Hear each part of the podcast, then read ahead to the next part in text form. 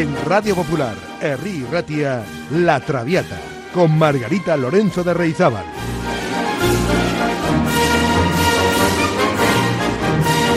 Pasión por la lírica.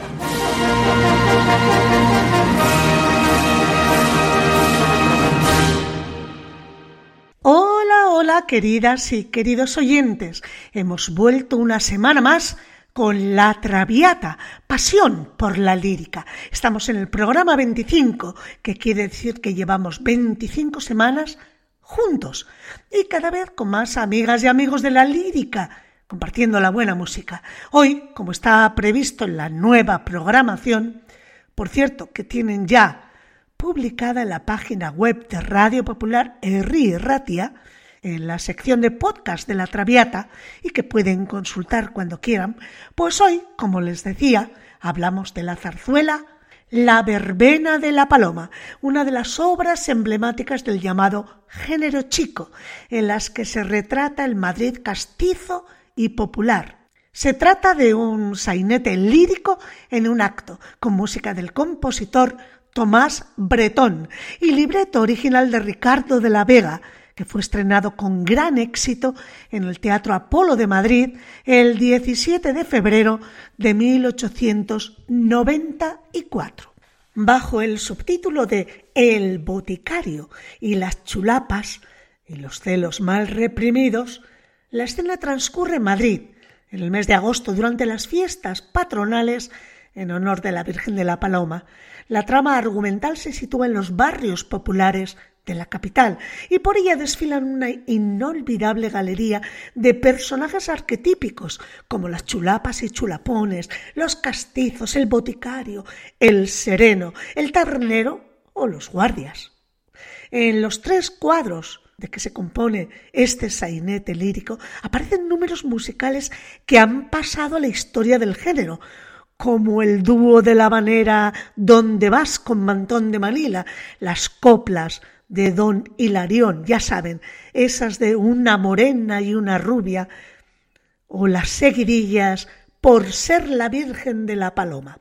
Está inspirada en el hecho real de un joven que provoca por celos un escándalo en una verbena popular de Madrid al ir su novia acompañada de un anciano boticario. La zarzuela, como hemos dicho, se estrenó en el Teatro Apolo de Madrid, que, como saben, fue la catedral del género chico. Seguramente de entre todas las zarzuelas, la verbena de la paloma es una de las que está más rodeada de anécdotas muy diversas y quizás la que más ha trascendido sea la de que Ricardo de la Vega, el libretista, se la entregó al maestro Ruperto Chapí a que le pusiera música, pero no lo hizo. Unos dicen que la empezó, pero que la música era demasiado académica, otros afirman que por aquel entonces Chapí estaba enfrentado a los editores poniendo en marcha el proyecto de la Sociedad General de Autores. Finalmente, la cuestión es que Chapí no quiso escribirla y el libreto cayó en manos del joven Bretón, defensor de la ópera española, que encontró en las páginas de La verbena de la paloma la inspiración necesaria para hacer una de las partituras más importantes de su carrera. Bretón consiguió con ella uno de sus más preciados laureles y la llevó triunfalmente por Europa y América. Esta zarzuela es una de las más reconocidas y apreciadas por el pueblo madrileño, ya que además de la referencia a la Virgen castiza, es un retrato auténtico del Madrid costumbrista de finales del siglo XIX. Como hemos dicho, se estructura en un solo acto dividido en tres cuadros. Cada cuadro tiene decorado y escenas diferentes. En la obra aparecen personajes tan entrañables y recordados como las chulapas, el sereno, los guindillas, que son los guardias, el tabernero, además de otros tan castizos como don Hilarión, su amigo don Sebastián, la tía Antonia. Bretón en esta pieza desafía a la pereza dominante en el ámbito del género chico, que solía consistir en poca música y casi siempre como guinda de una acción desarrollada por actores y cómicos, pero con pocos músicos en escena. Cuentan los críticos y entendidos que con la verbena de la paloma se ha hecho de todo menos representarla bien y con la máxima calidad. Es bien sabido que constituyó el asunto de, de una de las primeras películas españolas mudas de gran éxito, lo cual no deja de ser el colmo de la ironía, una película muda para una zarzuela con música. Pues bueno, pero quizá su principal incordio como zarzuela de repertorio habitual se sitúa en su formato. Como ya saben ustedes, el género chico nace de la fórmula impuesta por el Teatro Apolo del teatro por horas. Por ello, su duración no sobrepasa ese límite, el límite de una hora. De hecho, en el estreno, en 1894, duró 40 minutos más por los bises constantes que se ofrecieron de las piezas más celebradas, que teniendo en cuenta la duración total de la música de una hora cuarenta, pues eh, se debieron de repetir casi todas. La cirugía para aumentar su duración ha revestido muchas facetas. El analista y compositor Ramón Barce dice que para prolongar la duración de los géneros chicos, normalmente se han arbitrado dos soluciones, pero ninguna de ellas satisfactoria. Por un lado, se ha acudido a representar un solo sainete, pero alargándolo con añadidos tomados de otras obras del autor o con intervenciones de otro tipo, como ballets, por ejemplo. Pero así la obra queda, según Barce, desvirtuada, pues la brevedad es una condición básica del género chico. Y esos alargamientos, aparte de ser fraudulentos, perciben en el espectador como pérdidas de tensión escénica y de estilo. Y la otra solución a la que acuden los teatros últimamente es la de representar dos sainetes distintos con un descanso intermedio. Hombre, se puede entender la necesidad porque al público de hoy le sabe a poco una hora escasa de espectáculo. Dos sainetes diferentes en una misma sesión también es cierto que duplican el esfuerzo y el gasto de la producción, porque son dos sainetes, no uno. Así que parece haberse hecho inevitable el gesto de cebar a la pobre verbena de la paloma con añadidos de otras piezas de Bretón. Pero bueno, el público se lo pasa bomba y apenas nota lo que puntillosos como Barce o yo misma podríamos considerar como fraudulento. En cuanto a Don Hilarión, el archiconocido boticario, seductor de pacotilla, es pieza clave de la obra. El resto de los personajes precisan cantantes solventes o actores cómicos de carácter, pero no son auténticos especialistas líricos.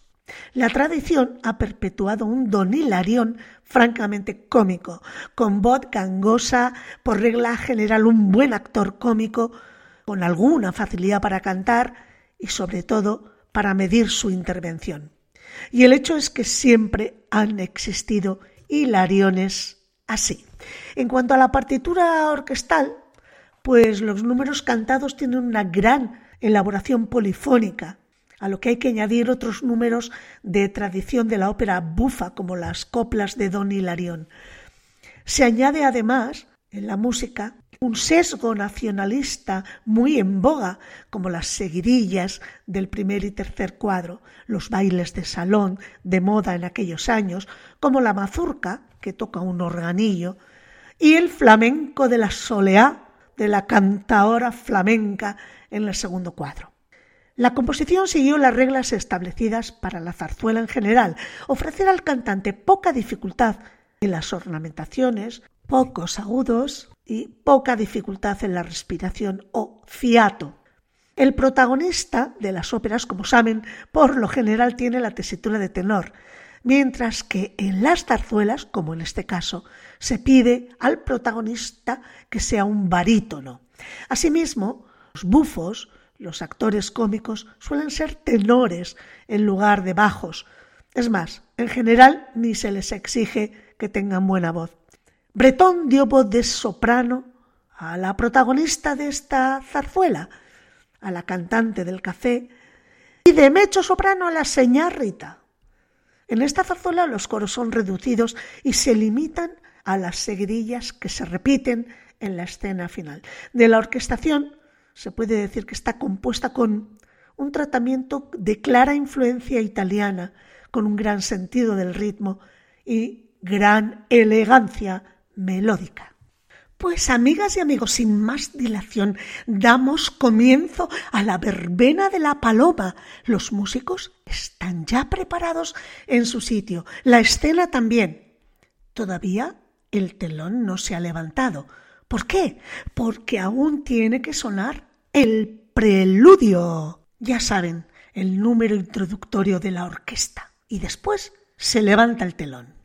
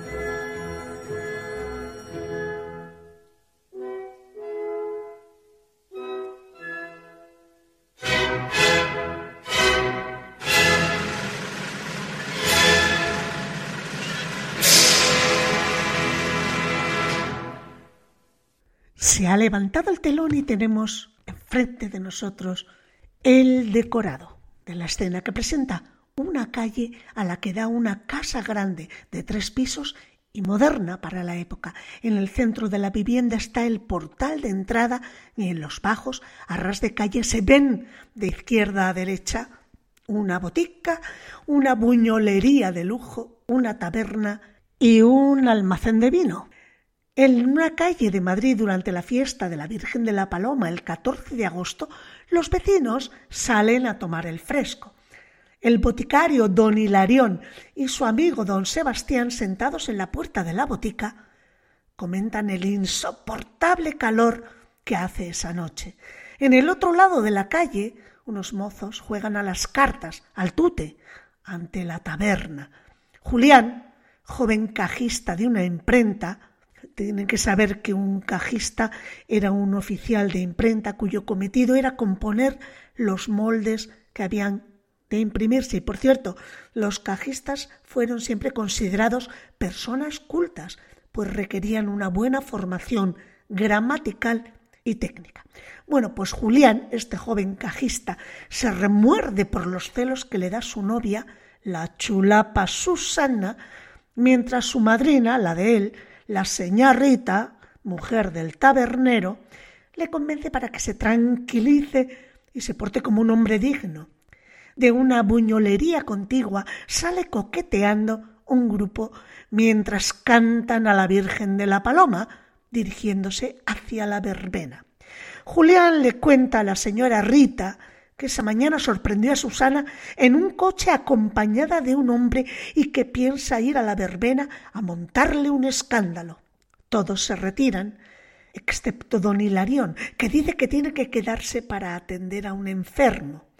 A solas, el viejo comenta que está cortejando a dos jóvenes chulapas, las hermanas Casta y Susana, a quienes llevará esta noche a la verbena en compañía de la tía de ambas, de doña Antonia. Bueno, pues todos estos personajes saldrán a escena bien en el segundo cuadro, con excepción de la pareja de porteros. El espectador, ustedes no son espectadores, pero el oyente puede ir conociéndolos a través de sus diálogos y monólogos. Unas veces son cantados y otras en forma parlante, es decir, recitados con acompañamiento de música. Pues don Hilarión es el primero en actuar, iniciando un diálogo con su amigo don Sebastián, en que se dan mutuamente noticias y consejos prácticos sobre el consumo de ciertos productos. Y comienza así, sin más preámbulo ni explicación, diciendo que el aceite de ricino ya no es malo de tomar, se administra en pildoritas y el efecto es siempre igual igual.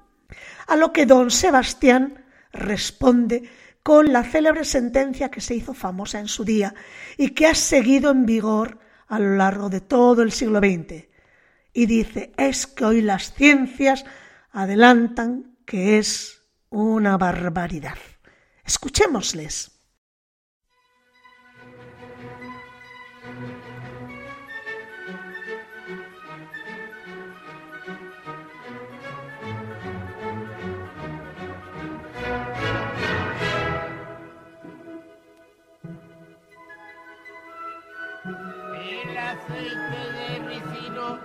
Es malo de tomar. Pues, ¿cómo? Se administra pildoritas y el efecto es siempre igual, igual. Hoy las ciencias adelantan que es una barbaridad, es una brutalidad, es una bestialidad, una bestialidad. La limonada purgante no la pide nadie ya.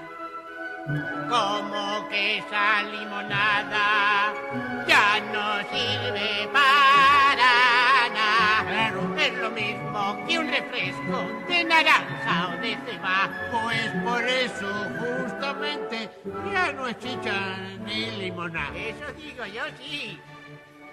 Pero el agua de Loeches es un bálsamo eficaz. Hoy la ciencia la registra uh, como muy perjudicial. El agua de Loeches. Ay, muy mala, muy mala. Anda, no sabía. Loeche, Loeche. Anda, Hoy las ciencias se adelantan, es una barbaridad. Es una brutalidad. Es una bestialidad, una bestialidad. Calor que hace esta noche, oh, sí que es una atrocidad. Y yo tengo a todas horas la cabeza tan sudada. Eso es bueno y conveniente. Mi señor don Sebastián, ¿quién dirá que esta camisa me la acaban de planchar? Esa camisa, Sí, señor. uy, nadie lo diría, pero he leído que el que suda vence toda enfermedad. ¿Pero qué me dice usted? No hay nada mejor. El que suda gotea y, y adelgaza. Ciencias se adelantan, es una barbaridad. Es una brutalidad. Es una brutalidad. Es una bestialidad. Es una bestialidad. Es una barbaridad,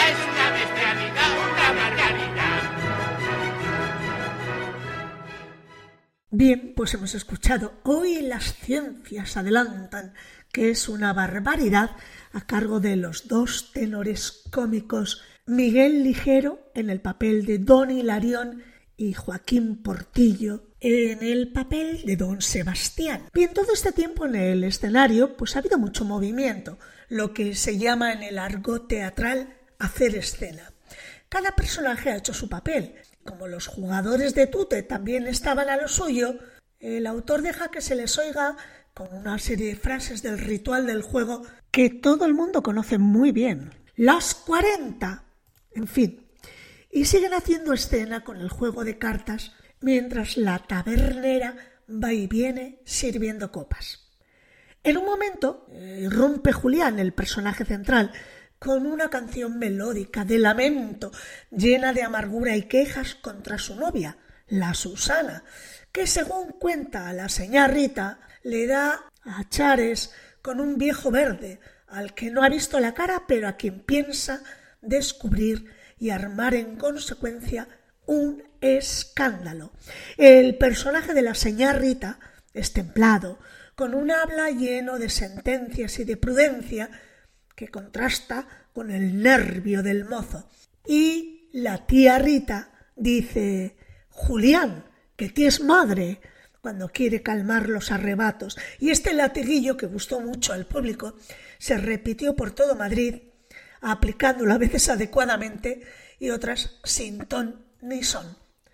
Recuerden, Julián, ten cuidado, que tienes madre. Pues vamos a escuchar este número de Julián dice, también la gente del pueblo tiene su corazoncito y lágrimas en los ojos y celos mal reprimidos. Vamos a escucharlo en la voz de Alfredo Kraus. Las 40. Bueno, Si te fallo en las, ni acusas 40 ni 20 ni nada. a vosotros antes os tocó ganar. A otro juego. Vamos, Eres tú el que da.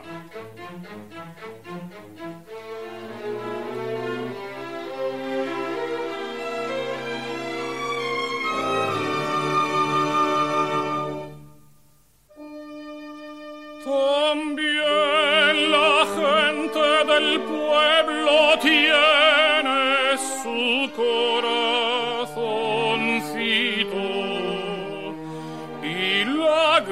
lágrimas en los ojos y celos mal reprimidos, vigornia del errador,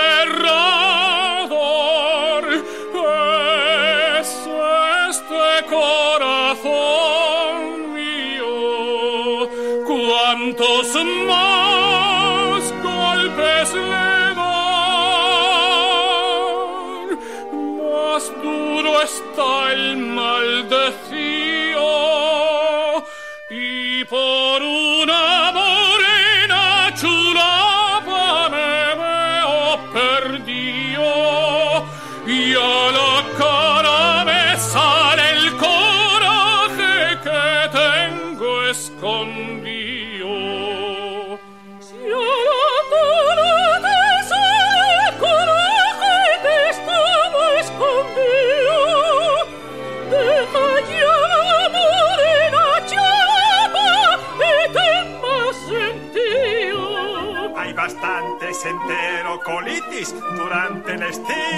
Antes yo me reía de todo y ya no me río. Yo me privo de fruta y tomates durante el estío. Los calores me ponen tan flojo que estoy aburrido. Yo fallé con la soda de cola y el fuego era mío. Era mío, era mío, era mío,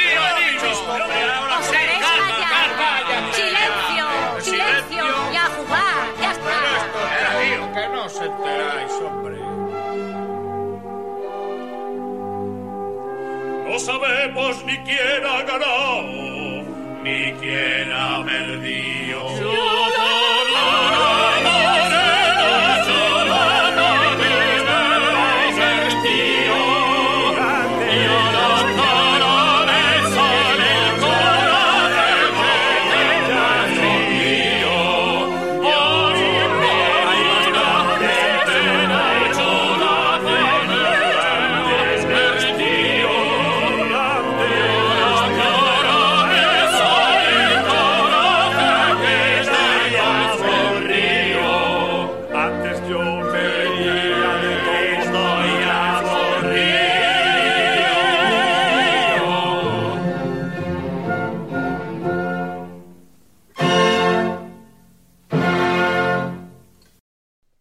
Los jugadores de cartas se pelean otra vez. Yo fallé con la sota de bastos. El juego era mío. Yo fallé con la sota de espadas. El juego era mío. La portera entra en la casa con su niño ya dormido, insistiendo otra vez sobre el calor. Hace un calor arriba que sale fuego de la pared. A continuación se oye el bullicio y la alegría de chulapas y chulapos que van de paso a la verbena y que se detienen para cantar el número cumbre de este primer cuadro. ¿Que cuál es? Pues cuál va a ser. Por ser la Virgen de la Paloma, un mantón de la chinana, chinana, me vas a regalar. Y venga el regalo, si no es de broma, y llévame en berlina, na, al Prado a pasear.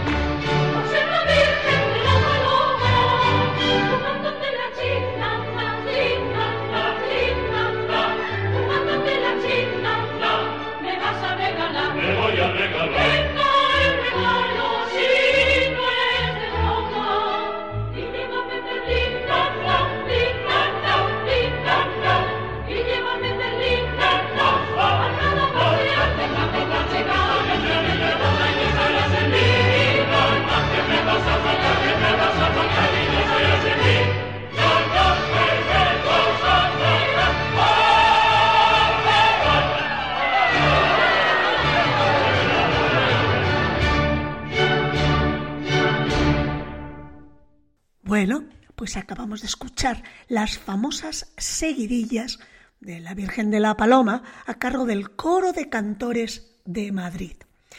La verdad es que este número podría haber sido la apoteosis final del cuadro, de este primer cuadro, pero después de la marcha bulliciosa, la escena queda más calmada y los personajes van preparando para el público el segundo cuadro, contando lo que piensan hacer dentro de un rato cuando ellos también vayan a la verbena. Estos son monólogos y diálogos hablados totalmente, sin apoyo ninguno de la orquesta. Hilarión miente a don Sebastián al decirle que se pasará la noche acompañando a un enfermo cuando la realidad es que irá a buscar a la casta y la Susana para llevarlas a la verbena. Don Sebastián se irá a su casa a sentarse al fresco y ver el baile uno de los setenta y dos que hay en el distrito ese 14 de agosto. La señora Rita y su sobrino Julián también se van y todos se despiden con un abur, que era lo que se estilaba en aquella época. Antes de que el tabernero y los mozos abandonen la escena, tiene lugar el célebre monólogo de Don Hilarión, conocido como las coplas de don Hilarión, expresado a modo de recitativo con una partitura de fondo en tiempo de chotis. ¿Y qué dice don Hilarión? Pues dice una morena y una rubia, hijas del pueblo de Madrid, me dan el opio con tal gracia que no las puedo resistir. Y es que las dos se deshacen por verme contento, esperando que llegue el momento en que yo decida cuál de las dos me gusta más. Escuchemos estas coplas de Don Hilarión a cargo del tenor cómico Miguel Ligero, fantástico, en una grabación de 1963. Tiene razón, don Sebastián tiene muchísima razón. Y si me gustan las hijas del padre, ¿qué ser yo? Nada me importa el que dirán. Sigo la pública opinión. Y si me encuentro como un muchacho, ¿qué hacer yo? Ahí fuera está el coche, don Hilario. Bien. Pues a la vio y que se mueran los feos.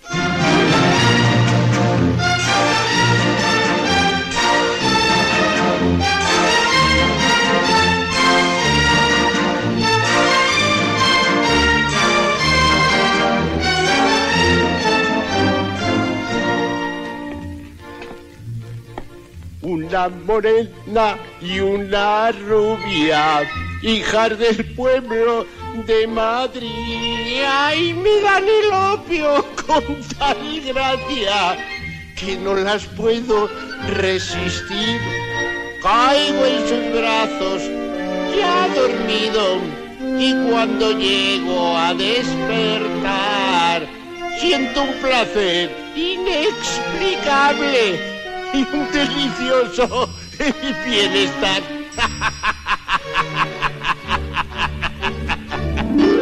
Y es que las dos. Y es que las dos. Ay, se deshacen por verme contento, esperando que llegue el momento en que yo las diga. ¿cuál de las dos me gusta más?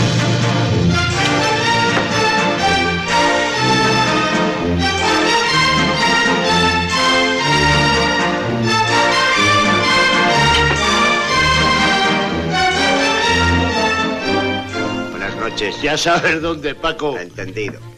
Mucho me cuestan mis chulapas, pero la cosa es natural. No han de salir a todas horas con un vestido de percal. Pero también algunas veces se me ha ocurrido preguntar si me querrán estas chiquillas por mi dinero, nada más. Pero ca... y es que las dos... y es que las dos... se deshacen por verme contento, esperando que llegue el momento en que yo las diga. Ay, ¿cuál de las dos me gusta más? ¿Cuál de las dos me gusta más?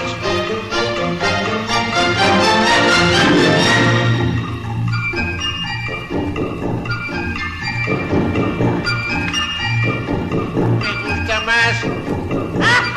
Ay, me gusta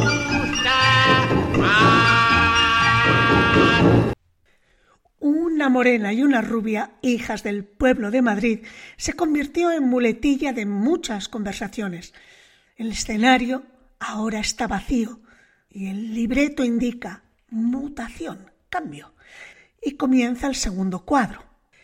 Estamos ahora al aire libre, en una calle del barrio de la Latina. El decorado consta de dos casas, una más pobre y antigua, con piso bajo y principal, a la izquierda del espectador. El piso bajo es la vivienda de tres mujeres, Casta, Susana, la novia de Julián, y su tía Antonia. Las ventanas que dan a la calle están protegidas por rejas y el portal es largo y estrecho. La casa de la derecha es de más categoría, tiene tres pisos. En la planta baja hay un café con un rótulo que dice Café de Melilla. En la escena hay más personajes, hay dos guardias municipales, un sereno, un vecino y una vecina. Del café salen los sones de un piano, cuya música acompaña a una cantaora flamenca que interpreta una soleá. En Chiclana me crié.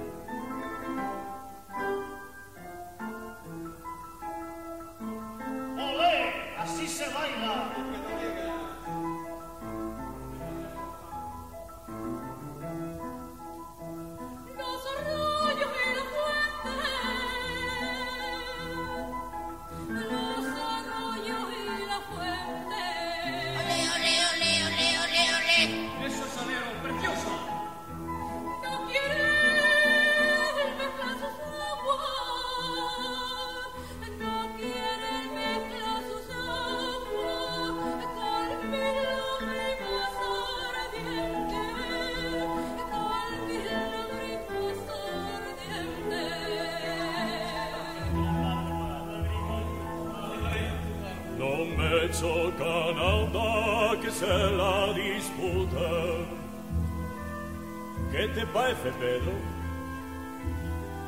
canta de poder. Ole, ole, ole, ole, ole, ole, ole, ole, ole, ole, que te aplaudo yo, porque sí, señor, porque me gustó, y no habrá de uno que diga que no, bendita sea la madre que te parió, y lo digo yo, y se acabó, porque sí, señor, porque sí, señor, porque sí, porque sí, porque sí, señor. Cállese usted, y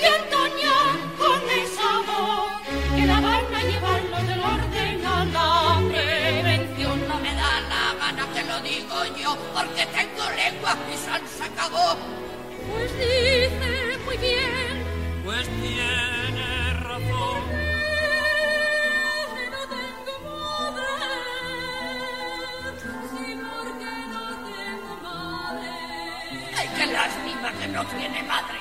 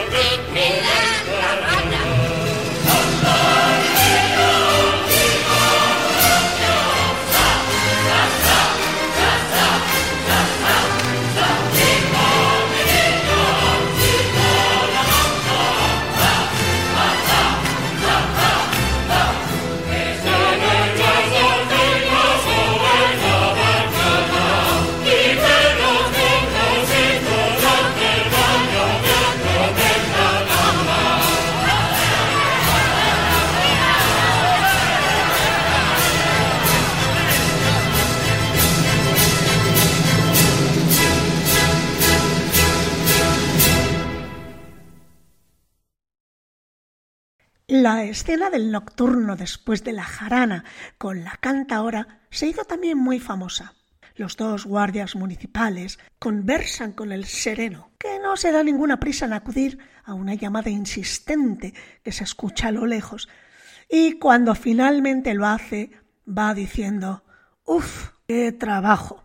Los tres hablan, sin decir realmente nada, del gobierno, del ayuntamiento, de la cuestión social, de cómo está la política y de los recortes económicos que han llevado a suprimir dos de los tres faroles que alumbraban la calle. No sé, ¿les suena de algo esta situación? Casi, casi, ¿no? Todo acompañado por la orquesta con una melodía monótona y casi triste. Pero la escena se anima con la entrada del alegre Don Hilarión. Vamos a escuchar esta escena y la mazurca Oh, qué noche me espera.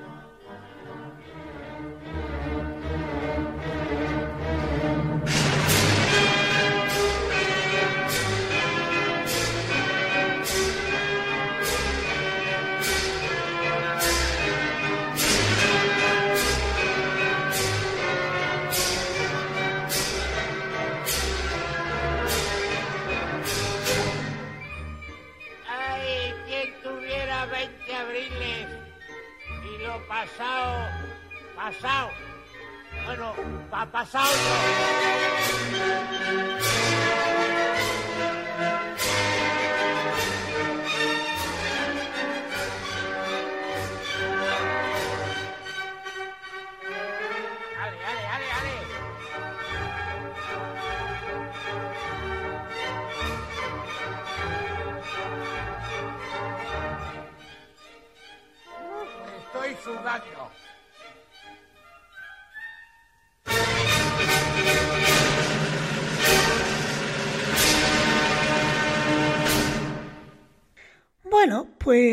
durante la mazurca, la música sale del interior del café y entre diálogos y bailes aparecen en el lugar Julián y la señá Rita. Julián está dispuesto a encararse con el desconocido acompañante de la Susana y después de unas breves escenas de unos y de otros tiene lugar el dúo de la famosa habanera concertante cantada por los dos novios, que lleva por título ¿Dónde vas con mantón de Manila?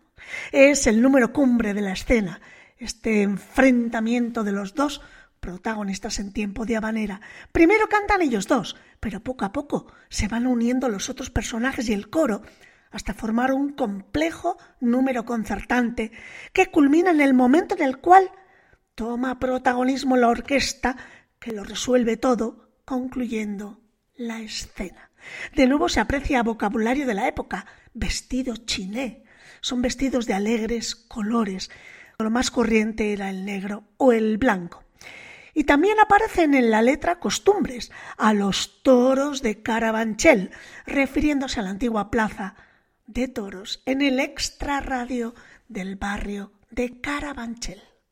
Pues vamos a escuchar a Julita Bermejo y a Manuel Ausensi en esta habanera concertante. ¿Dónde vas con mantón de Manila? ¿Dónde vas con vestido chiné?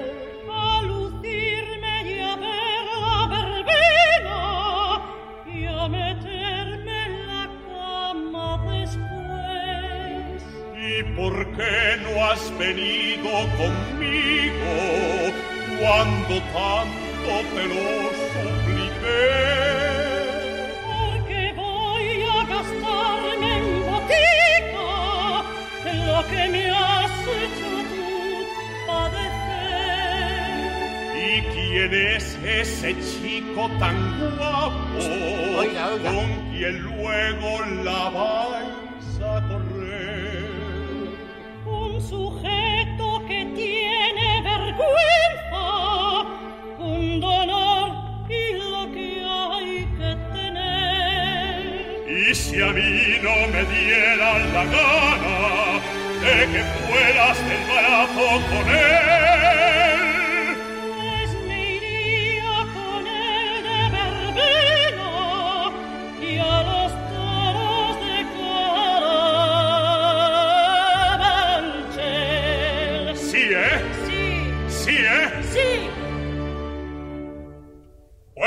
ahora mismo lo vamos a ver.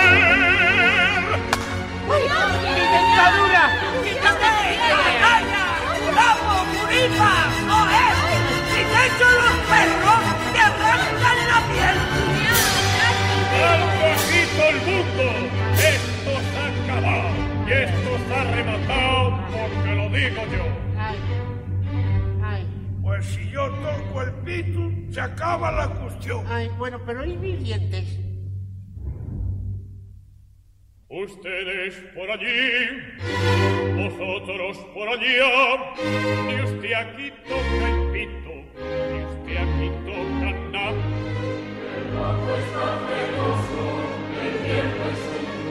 Me callo por prudencia, mas luego ya me oirán. Cuanto más me sofoca, le quiero más y más. Ay, vámonos, niñas, que es tarde ya. Por esta noche le hago rabiar, vente conmigo, déjala ya. Así te. Voy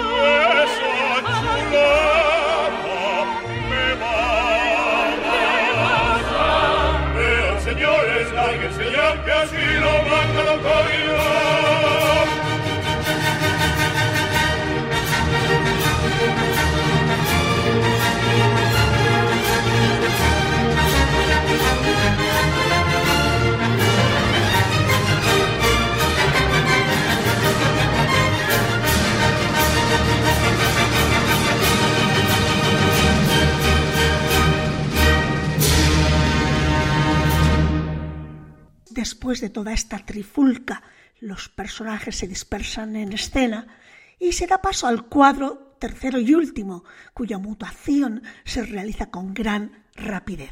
¿Y qué vemos en el cuadro tercero? Que, por cierto, el menos musical.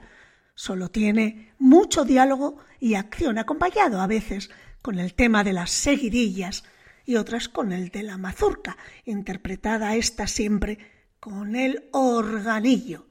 Vemos en el cuadro tercero que se celebra una de las múltiples verbenas. Don Sebastián observa el baile, al que se une el grupo de Don Hilarión, que llega por cierto sofocado. Julián viene buscando al viejo boticario y a Susana entre los bailarines. Al final hay bronca entre Julián y la tía Antonia de las chicas, obligando a intervenir a un inspector que manda a la tía a la cárcel casi por sus insolentes contestaciones. Julián pide también ser apresado, ofreciéndose Susana acompañarle a la cárcel.